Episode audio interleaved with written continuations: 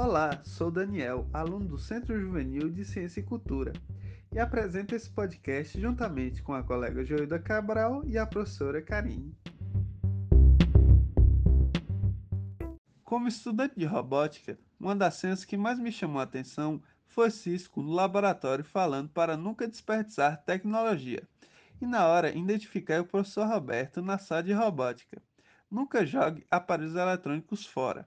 Em qualquer campo, a tecnologia pode ser reaproveitada de alguma forma, seja criando um robô, consertando algum aparelho ou fazendo a substituição de alguma peça. Se algum aparelho eletrônico quebrar, não jogue fora, pois nem todos os componentes foram inutilizados. Fora que algum desses aparelhos possuem componentes químicos que podem prejudicar o ambiente, então o descarte em local apropriado ou doe para lugares onde possam ser reaproveitados.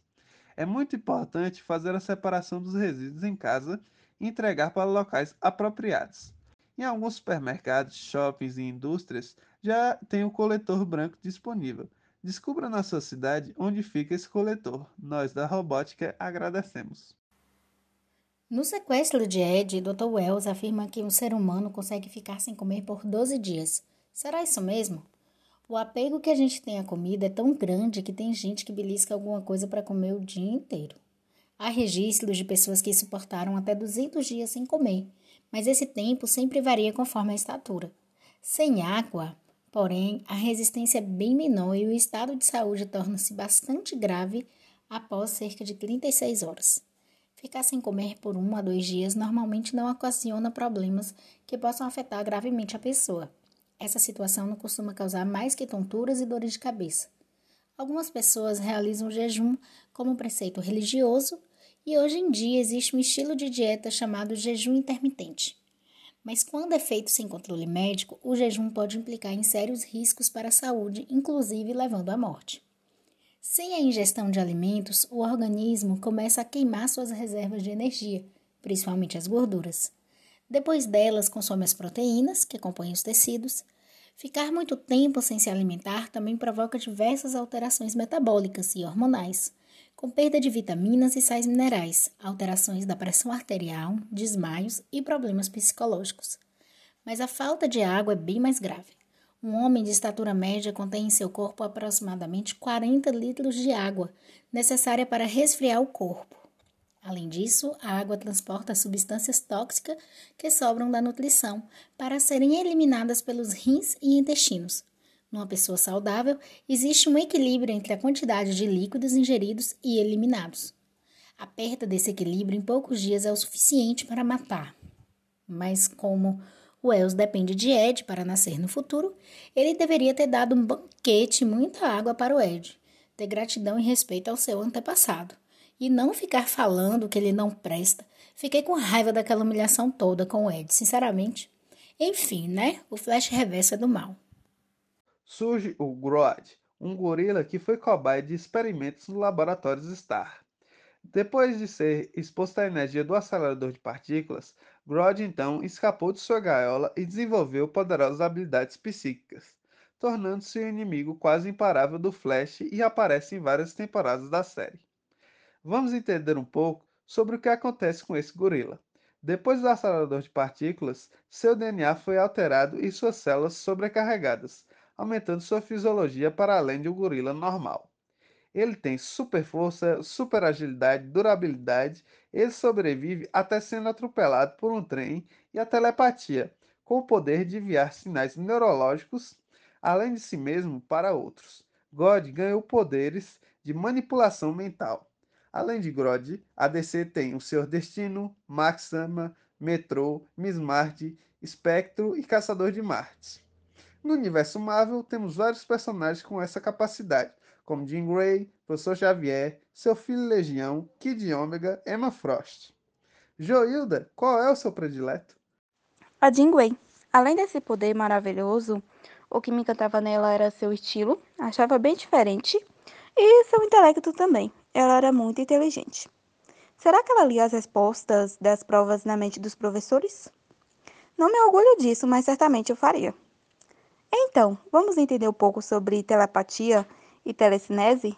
o grande tema do episódio 21. A telecinese é o poder de ser capaz de mover objetos e pessoas através da sua mente, enquanto a telepatia tem o poder de enviar sinais neurológicos além de si mesmo e para os outros.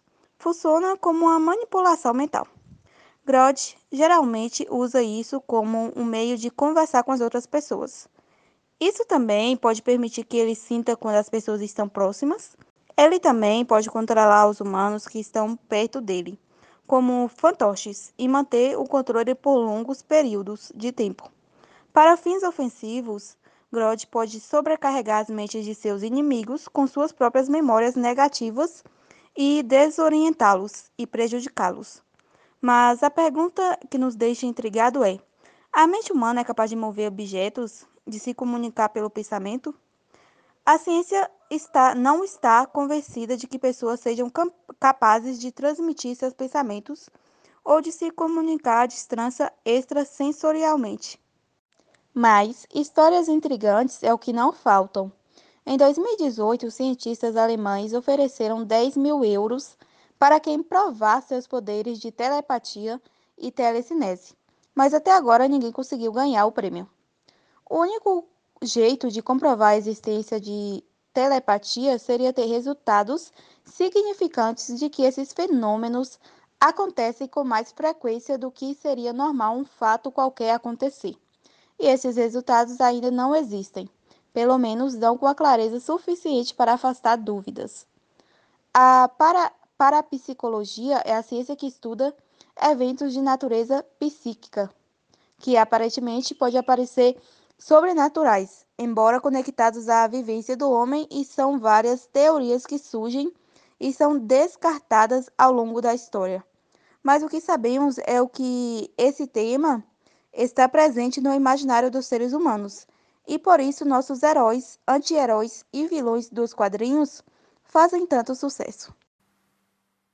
Algo também que eu achei interessante em toda essa primeira temporada da série e que aparece em praticamente todos os episódios é o diagnóstico por imagem realizado pelos cientistas do laboratório STAR.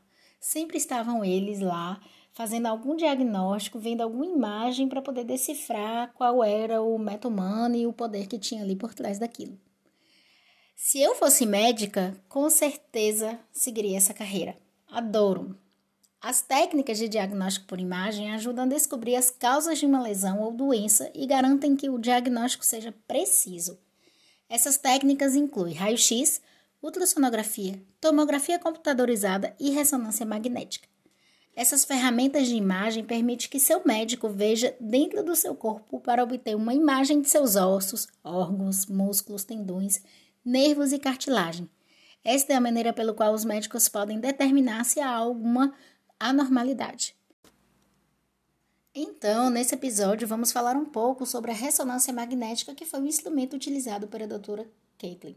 Esse instrumento fascinante. A ressonância magnética usa um campo magnético forte e ondas de rádio para gerar imagens do corpo que não podem ser bem vistas usando raio-x ou tomografia computadorizada. Isto é, permite que a visão dentro de uma articulação ou ligamento seja vista, do que apenas o exterior. Então, é usado para examinar estruturas internas do corpo, para diagnosticar acidentes vasculares cerebrais, tumores, lesões da medula espinhal, aneurismas e função cerebral. Como sabemos, o corpo humano é feito principalmente de água, e cada molécula de água contém um núcleo de hidrogênio, próton, que fica alinhada em um campo magnético. Um scanner de ressonância magnética usa um campo magnético forte para alinhar as rotações do próton. Uma frequência de rádio é então aplicada, o que faz com que os prótons girem antes de retornar ao seu alinhamento original os prótons nos diferentes tecidos do corpo retornam aos seus giros normais em taxas diferentes, de modo que a ressonância magnética pode distinguir entre vários tipos de tecido e identificar quaisquer anormalidades. Como as moléculas voltam e retornam ao seu alinhamento normal de rotação, são registradas e processadas em uma imagem. A ressonância magnética não usa radiação ionizante e é cada vez mais usada durante a gravidez, sem efeitos colaterais no feto relatado. No entanto, existem riscos associados ao uso da ressonância magnética, e isso não é recomendado como diagnóstico de primeira etapa. Como ímãs fortes são usados, qualquer tipo de implante de metal, articulação artificial pode causar um perigo. Eles podem ser movidos ou aquecidos dentro do campo magnético. Houve vários casos relatados em que pacientes com marcapassos morreram com o uso de ressonância magnética. O ruído alto do scanner também exige a necessidade de proteção auricular. Um detalhe que os profissionais médicos devem ter sempre em mente em um momento de custos médicos cada vez maiores e demanda crescente é de usar os melhores recursos disponíveis para atender às necessidades de seus pacientes. Isso significa uma decisão cuidadosa sobre o diagnóstico por imagem correto a ser usado para o paciente e seu potencial de acerto é, médico estuda muito, né? Eu lembro que eu fui visitar o hospital que tem aqui na minha cidade, Vitória da Conquista. A gente teve uma aula de biofísica na faculdade e aí a gente visitou, né, é, o aparelho de ressonância magnética e aprendeu ali como é que funciona. E foi bem legal, é bastante interessante. Eu fico imaginando, né, os biofísicos, os engenheiros mecânicos que inventam esses aparelhos que salvam vidas, né? Tem os diagnósticos dessas doenças. É algo assim encantador. Alguns episódios também mostram cenas em que elas utilizam neuroimagens para analisar atividades cerebrais e é bem interessante. Bom, eu posso especificar mais sobre isso, né, neuroimagens, nos programas de podcast do Cientificamente. Acompanhe aí, praticamente de 15 em 15 eu coloco um programa diferente do curso Cientificamente. Enfim, a tecnologia nos ajuda cada vez mais a resolver nossos problemas de saúde e aumentar a longevidade e a qualidade de vida. Isso mesmo, professora Karim. As diferentes ciências, como a biologia, física, química, engenharia mecânica, robótica, se unem para nos trazer mais conforto, saúde, longevidade e qualidade de vida. Até mais, pessoal! Semana que vem teremos o último episódio dessa temporada com participações especiais. Obrigada por nos acompanhar até aqui.